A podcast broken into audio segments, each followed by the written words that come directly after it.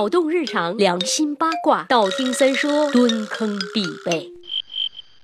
相传很久很久以前，洪荒之地，高逼格的大神们是可以满天飞的，各种妖精是可以遍地走的，人类是只能在妖神界的夹缝中默默求生存谋发展的。不过话又说回来了，作为肉身凡胎，人类虽没有神仙妖精活得久，也不具备超强的技能和法力，可架不住咱们老祖宗能生啊，子生孙孙生子，子子孙孙无穷尽也。人类就这么呼啦啦一大片一大片的出现了，随之而来的大神们消失了，妖精们不见了。尤其是经过了上千年的沧海桑田，人类已经站在食物链的顶端，祸害呃不是。统治世界了，好吧。虽然大部分成精的妖怪们都淡出了视线，但保留至今的还是有一些的，像什么蛇精啊、树妖啊、石敢当之类的。特别是一种叫做狐狸精的生物，成了潜伏在人类生活中的魅影。那这所谓的狐狸精是怎么生存至今的呀？这就得从 long long time ago 说起了。据说在上古时期，狐狸精是以祥瑞的正面形象出现的，像涂山氏、纯狐氏、有苏氏等部族都有着对狐之图腾的崇拜，都属于狐图腾族。而后，狐狸精对第一个奴隶王朝，也就是夏朝的建立，也是有。有着突出贡献的。传说那个时候大禹为了治水，整天忙啊，到了三十岁还木有女朋友，没办法结婚。那个时候的三十岁真算是大龄青年圣斗士了，三十不婚约等于绝后啊。有一次大禹走到了涂山，遇见了一只九尾白狐，并且听到了涂山人祝福的歌声唱：大大的白狐呀，九条尾巴长又长，愿你早日结婚吧，子子孙孙永繁昌。于是大禹一有所动，就在此地娶媳妇儿生孩子了。而他的儿子启后来就成为了夏朝的开国君王。同时在东汉吴越春秋中还记载说，大禹娶的媳妇儿就是由九尾。白狐变成的涂山女，所以神奇的狐狸能变化成人，就是狐狸成精的雏形了。到了先秦两汉时期，狐狸的地位可谓是达到了屌炸天的高度，它与龙、麒麟、凤凰一起被列为四大祥瑞，以示真祥。那个时候，人们总结说，狐狸有三德呀：毛色柔和，符合中庸之道；身材浅小厚大，符合尊卑秩序；死的时候头朝着自己的洞穴，是不忘根本。汉代的许多石刻画像和砖画中，常有九尾狐与白兔、蟾蜍、青鸟并列于西王母座旁。可以说，狐狸在从夏朝到汉代两千多年的日子里生。活是非常滋润的，但是从汉代以后，狐狸精作为祥瑞的地位就开始急剧下降了。先前对狐狸的好话都没了，剩下的都是一些不怎么好的词儿了，比如狐疑、狐媚、狐臭之类的，都快成为贬义词的大本营了。最要命的是，狐狸所代表的引申义也发生了剧烈的变化。在封建社会最开始，狐狸是受到女性的喜爱，并被作为讨好配偶的神奇的。它那漂亮的皮毛、小巧可爱的身躯和狡诈精怪的脾性，只有娇媚的女人才可以比作狐狸精。但由于封建社会的体制发展，对女性性格心理开始了迫害和压抑，狐狸精就慢慢变成了生活作风出问题的代名词，也就是成了那些在男女问题上的所谓的坏女人的特别称谓。所以最后，狐狸精也就成了著名的淫兽，至今都没有翻身成功啊。由此，狐狸精生存至今真的是一件特别糟心的事情。他妈的，狐狸精怎么就惹你了？非要把人家弄成人人喊打、人人喊杀的称呼？唉，不管怎么说，其实啊，那个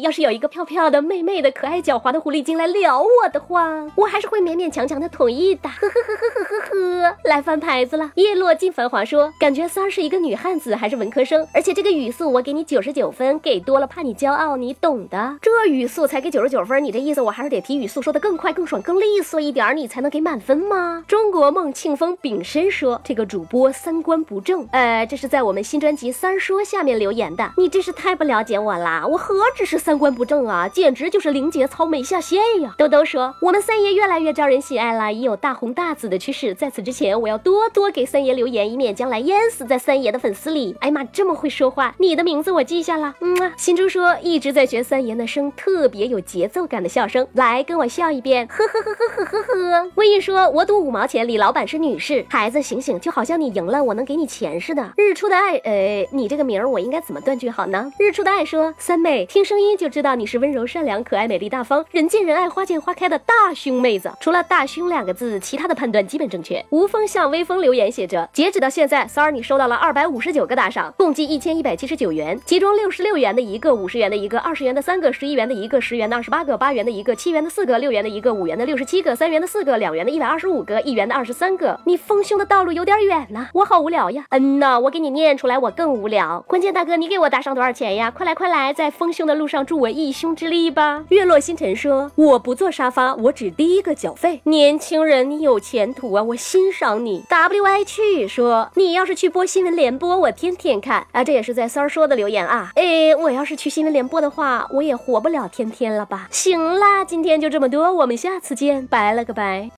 微信公号搜索“三公子曰”，让我们彼此相爱，为民除害。啊